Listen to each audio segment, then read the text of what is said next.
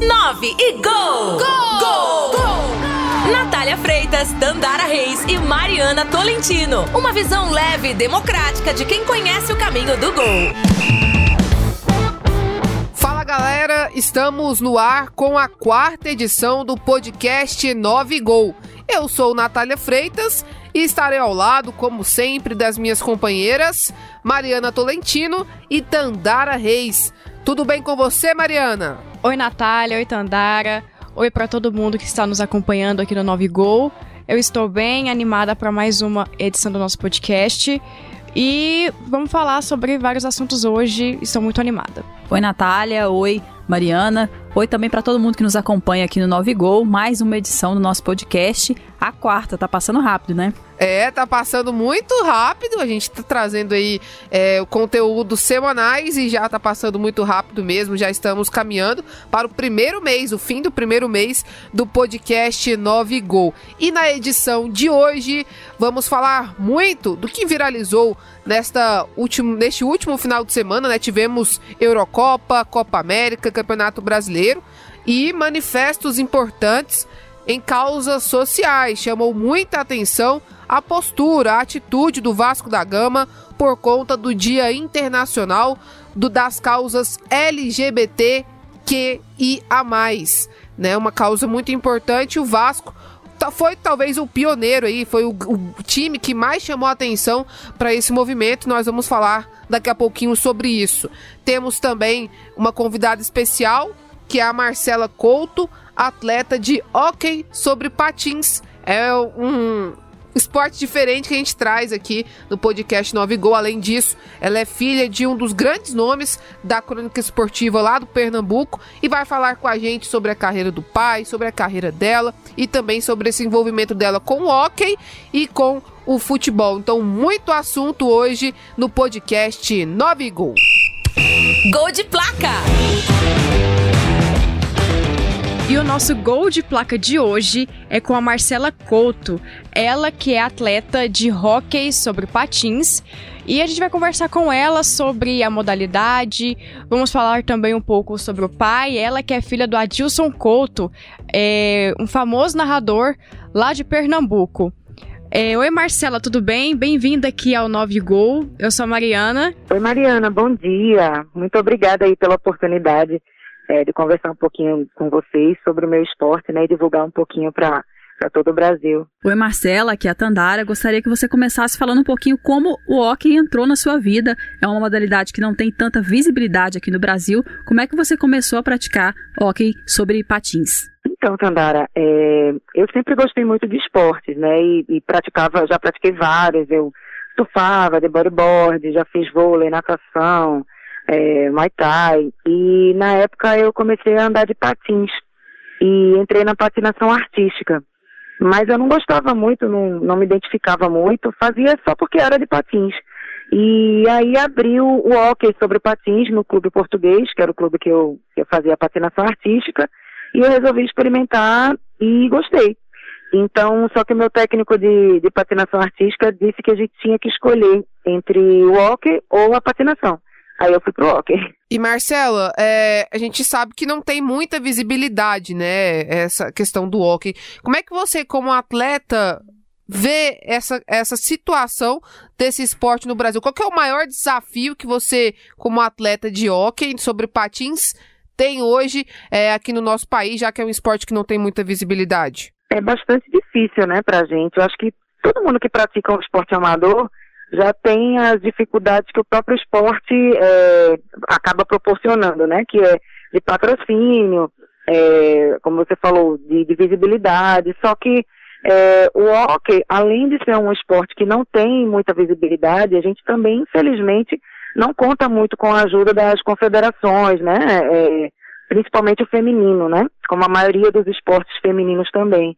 Então, assim, a maior dificuldade que a gente tem hoje é busca de patrocínio e convencer os patrocinadores que o hockey é, sobre patins tradicional do Brasil tem atletas de nível mundial. É, as pessoas nem sabem, mas, por exemplo, o masculino já ficou, acho que, em quarto no Mundial, o feminino já foi duas vezes vice-campeão mundial.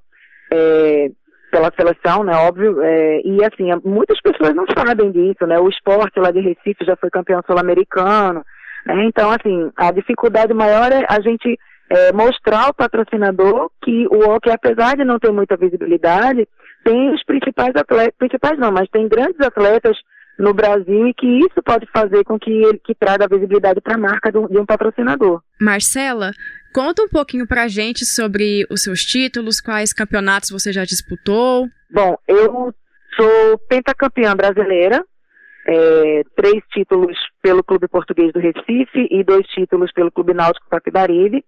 É, também fui campeã pernambucana pelo Clube Português, campeã da Taça Cidade do Recife, que equivalia ao Campeonato Pernambucano. Infelizmente a gente não tem mais campeonato pernambucano porque só tem um, um time, né? Só tem um clube. Então a gente não consegue mais fazer campeonato pernambucano. É, já participei também de duas, é, dois eventos da Copa América. Fiquei em terceiro lugar, né? Medalha de prata. Já, já participei de campeonato mundial de clubes.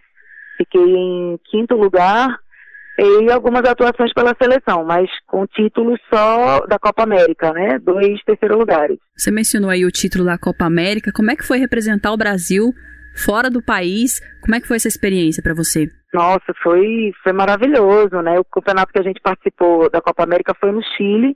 E eu fiquei muito surpresa, porque eu sei que o, que o hockey lá é bem divulgado, né? É bem conhecido, mas é, quando a gente participou do campeonato, a gente viu a dimensão que era, né?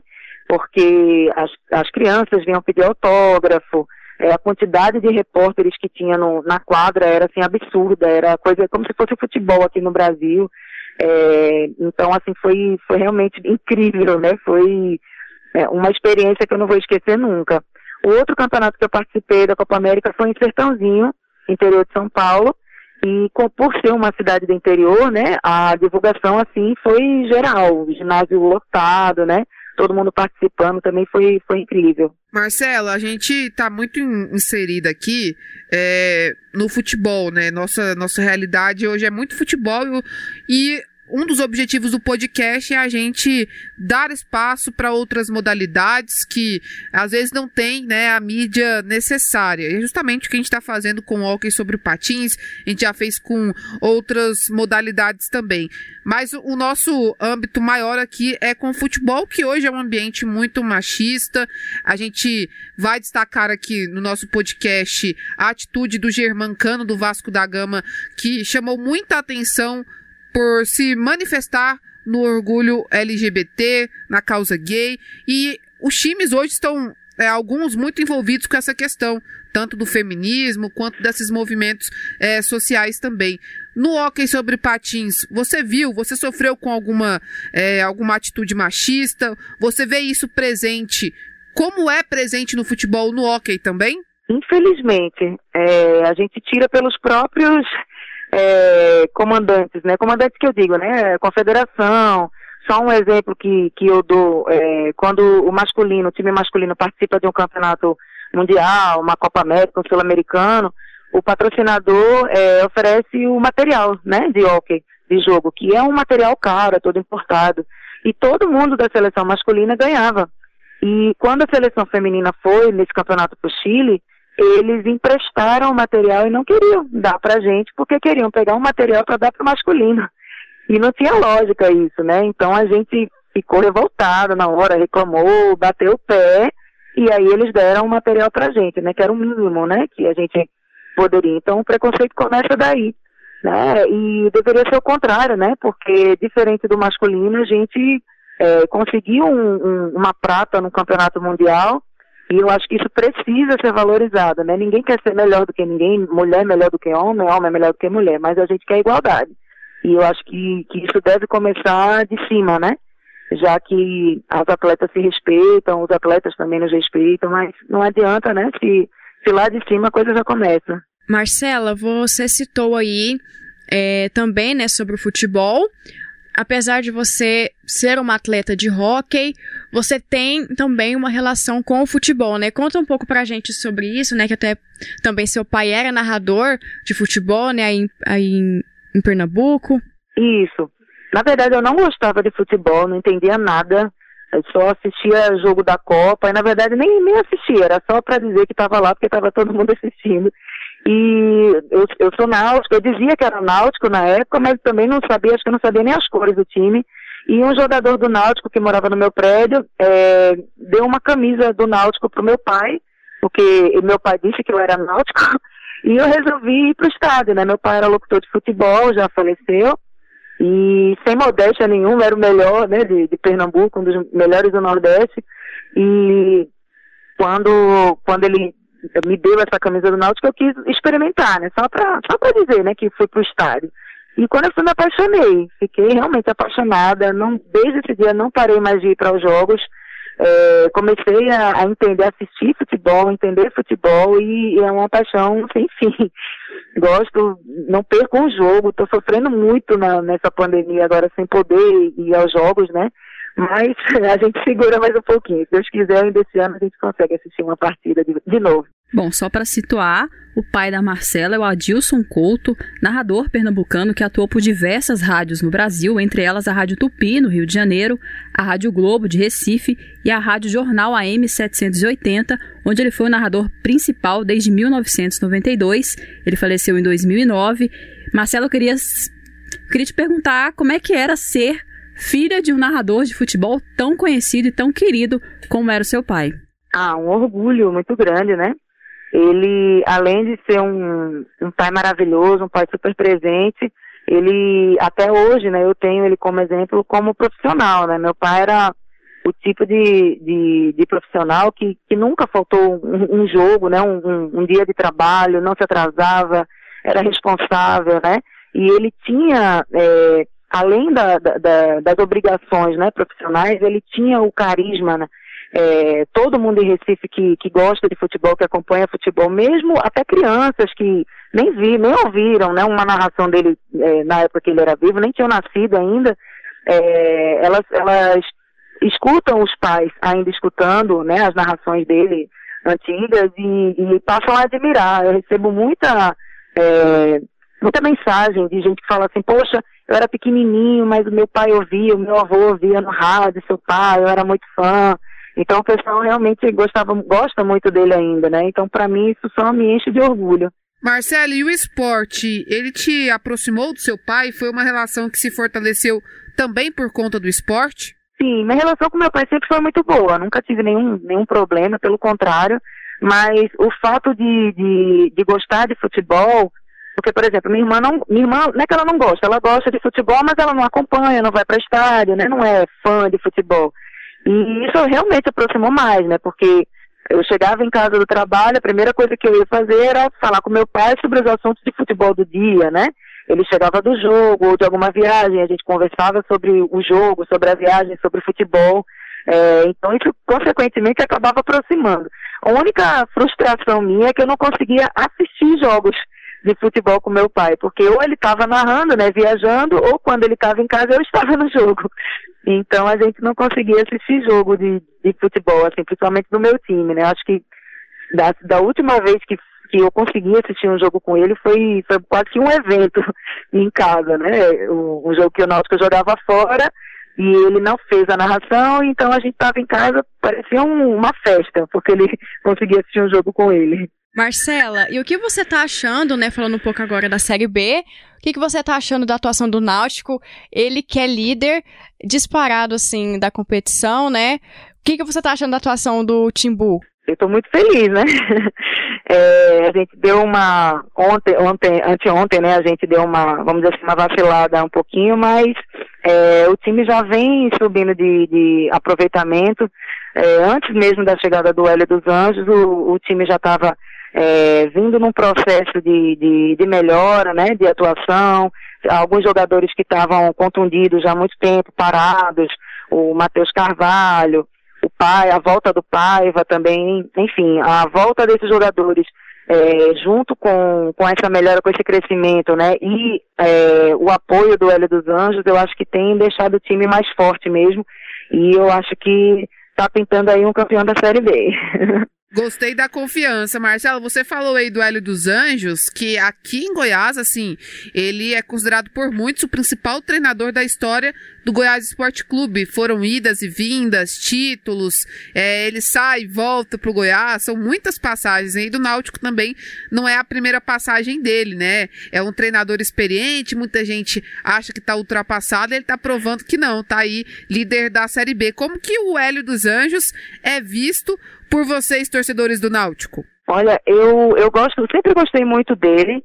E eu acho que ele tem uma característica especial, além, óbvio, do, da parte tática, mas ele traz o time é, para ele, né? Ele consegue deixar o, o, time mais unido. A gente percebe a mudança do, dos jogadores, de, de união, de força para conquistar um objetivo. E eu estou muito satisfeita com ele. Eu, eu tenho certeza que ele vai fazer sim um trabalho é, muito legal com a gente agora no, no, Campeonato Brasileiro e, se Deus quiser, ficar aí para mais uma temporada para o bicampeonato pernambucano. Bom, Marcela, muito obrigada pela sua participação. Foi um prazer contar com você aqui no Nove Gol. E para finalizar, eu gostaria que você deixasse um recado para as meninas que gostam do hockey sobre patins. Qual dica você deixa aí para as futuras gerações da, da modalidade? Bom, eu que agradeço a oportunidade aqui de, de falar um pouquinho sobre o hockey de relembrar aqui a história do meu pai e eu acho que a dica que eu deixo não só para as meninas do hockey, mas as meninas que, que gostam de esportes, que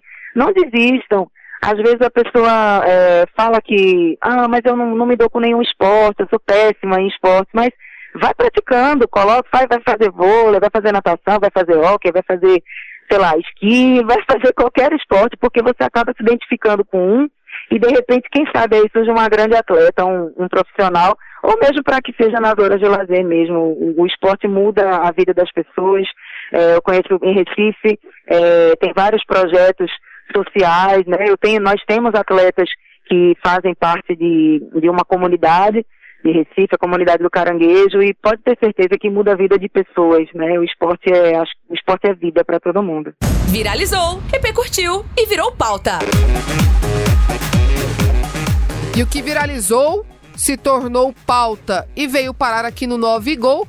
Com certeza foi a comemoração do atacante argentino Germán Cano, que veste as cores do Vasco da Gama, na vitória do time Cruz Maltino sobre o Brusque por 2 a 1 pela Série B do Campeonato Brasileiro. O Vasco já havia anunciado em suas redes sociais que faria camisas novas alusivas ao Dia Internacional do Orgulho LGBT.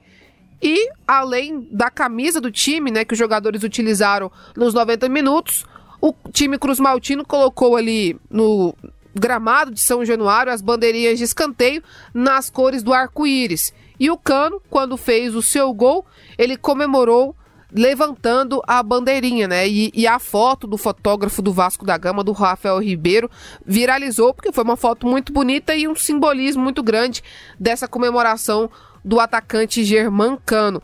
Com certeza foi o que mais chamou a atenção, né, Tandara? Sem dúvida, foi um gesto muito significativo e foi muito elogiado não só por torcedores do Vasco, mas também por torcedores rivais. Muitos flamenguistas elogiaram ele nas redes sociais e o que chamou a atenção além do gesto foi também a punição, né? Ele tomou um cartão por conta dessa comemoração. Do árbitro Salim Fendi Chaves, né? Não pode, na regra não pode mesmo você tirar ali a bandeirinha de escanteio. Mas foi uma causa excepcional, né? Foi uma situação especial. E até o Sandro Meirahit, ex-árbitro que comenta os jogos do Brasileirão pela Globo, pelo Sport TV, pelo Premier, disse que faltou bom senso do Salim nesse lance, que acabou dando o cartão amarelo para o Germán Cano. O que, que você achou dessa situação, hein, Mariana? Pois é, Natália, eu acho que realmente poderia ter sido uma exceção, porque esse movimento é muito importante, não só no futebol, né, mas é, a gente sabe que o futebol é um lugar muito machista, também, consequentemente, é um lugar muito homofóbico, então o Vasco ter tomado essa atitude, principalmente também de colocar na bandeira, né, de escanteio é a bandeira LGBT. Então foi muito importante, muito representativo. E o Germancano, todo mundo já sabia, né, que o Vasco entra com essa camiseta, mas a comemoração do Cano foi bem surpreendente também para todo mundo. Então eu acho que faltou um pouco de sensibilidade do, do árbitro. E eu achei também esse momento uma representatividade dupla, porque além do Cano ter marcado o gol, Vasco estar com as cores, né, LGBT na camisa e levantado a bandeira, é, quem estava narrando era Renata Silveira. Então, para mim, foi uma representação dupla. Movimento LGBT e é, igualdade de gênero, né? A Renata narrando o jogo pelo Sport TV. E vale destacar que não foi só o Vasco que entrou com uma camisa em homenagem à comemoração do Dia Internacional do Orgulho LGBT. Né? O Flamengo, o Internacional e o Fluminense também fizeram homenagens nesse domingo. Senti falta dos nossos clubes goianos, né? Faltou, assim. Os nossos clubes pecam muito por conta disso aqui. Os nossos três clubes pecam muito nesse sentido. A gente pouco vê eles se envolvendo nessas causas sociais. A gente viu é, o envolvimento dos três com a CUFA, né, naquele projeto Mães de Favela, mas essas causas mais polêmicas, eu sinto falta de ver isso, tanto de Goiás, quanto de Vila, quanto de Atlético. A Tandara lembrou bem, o Flamengo fez, o Internacional fez, o Fluminense fez, a camisa do Fluminense realmente ficou muito bonita também, igual a do Vasco. Mas eu senti falta da manifestação dos nossos três times goianos também. Na verdade, o máximo que os times goianos fazem com essas causas mais tipo assim, mais imponente, sabe? Igual o, LGBT, eu acho que no máximo que eles fazem é uma postagem no Twitter, nas redes sociais. Sabe, agora, isso de colocar camisa. Eu não vejo nenhum dos três times. É a mesma coisa que eu tava pensando quando eu vi é, vários times se manifestarem, principalmente com os uniformes, né? Eu pensei exatamente isso nos times goianos. É, eu acho que a gente não vai ver alguma manifestação realmente, com sinceridade, acho que a gente não vai ver, a não ser que eles façam alguma, algum post nas redes sociais. É bem isso que a Mariana falou. Esse tipo de manifestação com os clubes goianos sempre acaba se resumindo a posts em redes sociais. Acho que falta o departamento de comunicação, tanto de Goiás, Vila e Atlético, prestarem um pouco mais de atenção nisso.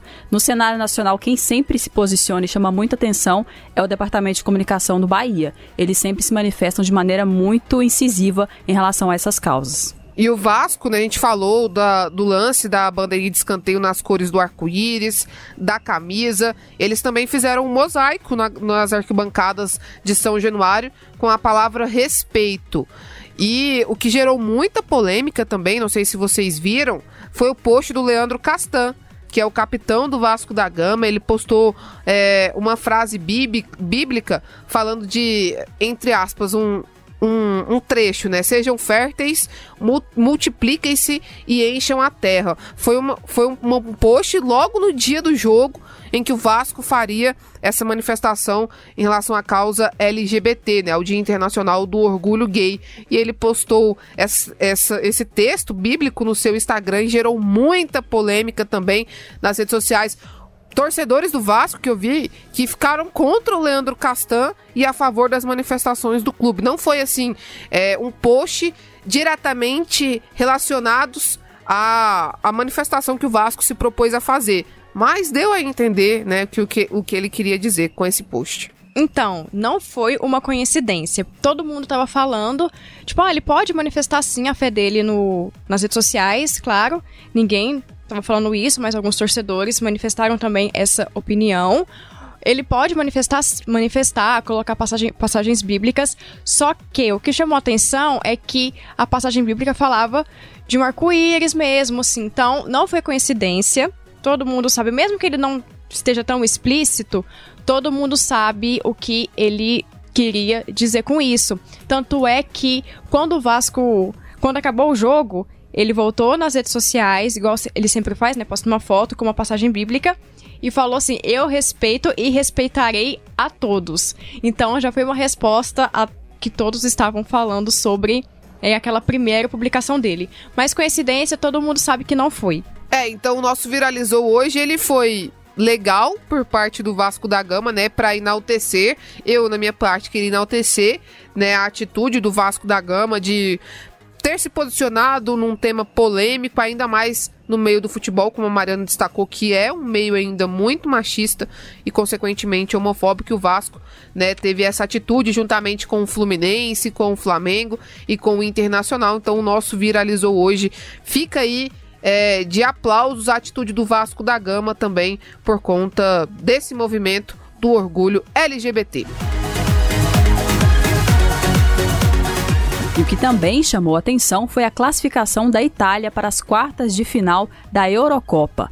A Itália venceu a Áustria por 2 a 1 na prorrogação e voltou a sofrer um gol depois de muito tempo sem ter a sua defesa vazada. Desde outubro do ano passado, a Itália não sofria gols, mas segue invicta já há 31 jogos sem perder. É um jogão que promete, na minha percepção entre Itália e Bélgica nessas quartas de final. A Bélgica que passou pelo, por Portugal, né? O time do Cristiano Ronaldo. O gol do Torgan Hazard, que vamos dizer assim é o irmão é, menos famoso, né? Porque o Eden, com certeza, é o principal jogador ali dessa seleção da Bélgica, vem em altos e baixos com lesões, é o capitão da Bélgica e o seu irmão, o Torgan Hazard, foi quem fez o gol da vitória. E a Itália vem numa campanha sensacional sob o comando do Roberto Mantini, como a Tandara destacou, mais de mil e 100 minutos, que não sofria gols, foi vazada pela Áustria, mas segue em, com invencibilidade de 31 jogos. Com certeza a Itália é uma das favoritas a conquistar a Eurocopa de 2020, que tem esse nome ainda, mas é disputada em 2021. Nesse confronto Itália-Bélgica, para mim, a Itália que vai ganhar, porque ela é uma das principais favoritas a levar o título, principalmente por conta desse tempo sem tomar gol, é, 31 jogos de invencibilidade. E a Bélgica, todo mundo fala da geração belga, mas assim. Ah, sofreu para ganhar de Portugal. No, é, no final, assim. É, Portugal ficou muito no ataque, eles ficaram bem na defensiva, claro, para poder conseguir, né, passar, não tomar gol. Mas assim, eu acho que sofreu bastante. Eu acho que é muito usar uma palavra que é muito hype em cima da Bélgica. Eu acho que a Itália vence. Eu não vou apontar um favorito. Eu acho que é um jogo muito equilibrado, mas pela tradição a gente acha que a Itália passa, mas a Bélgica pode surpreender sim. Apesar de você achar que é muito hype, Mariana, eu acho que a seleção da Bélgica é muito promissora, apesar de, né, desde 2018 ir falando que ela é promissora e acaba não conseguindo vencer nada, não conseguiu ganhar um título ainda de expressão, mas eu acho que pode surpreender a Itália sim. Itália favorita, Bélgica favorita, temos várias opiniões, mas com certeza teremos um jogão nas oitavas de final da Eurocopa. Mulheres na História. No Mulheres da História de hoje, vamos destacar a Janaína Espíndola, ex-atleta brasileira de patinação no gelo. Janaína, para muitos, é considerada a precursora da patinação artística no Brasil.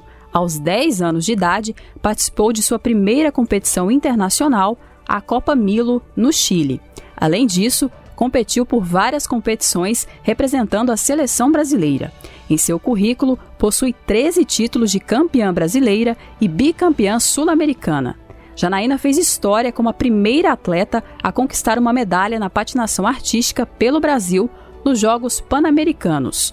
A sua medalha de bronze foi conquistada nos Jogos de Winnipeg, no Canadá, em 1999. Janaína também ficou entre as 10 melhores patinadoras no Mundial da Argentina. Ficamos por aqui com a quarta edição do podcast 9 Gol. Até a próxima, Mariana. Até a próxima, Natália. É, até mais, Tandara. E continue nos escutando aqui no Sistema Sagres de Comunicação. Até a próxima, meninas. Continue nos acompanhando no podcast 9 Gol podcast 9 Gol que está disponível no SoundCloud da Rádio Sagres, no sagresonline.com.br, no Spotify, no Deezer e também nos demais tocadores de podcast.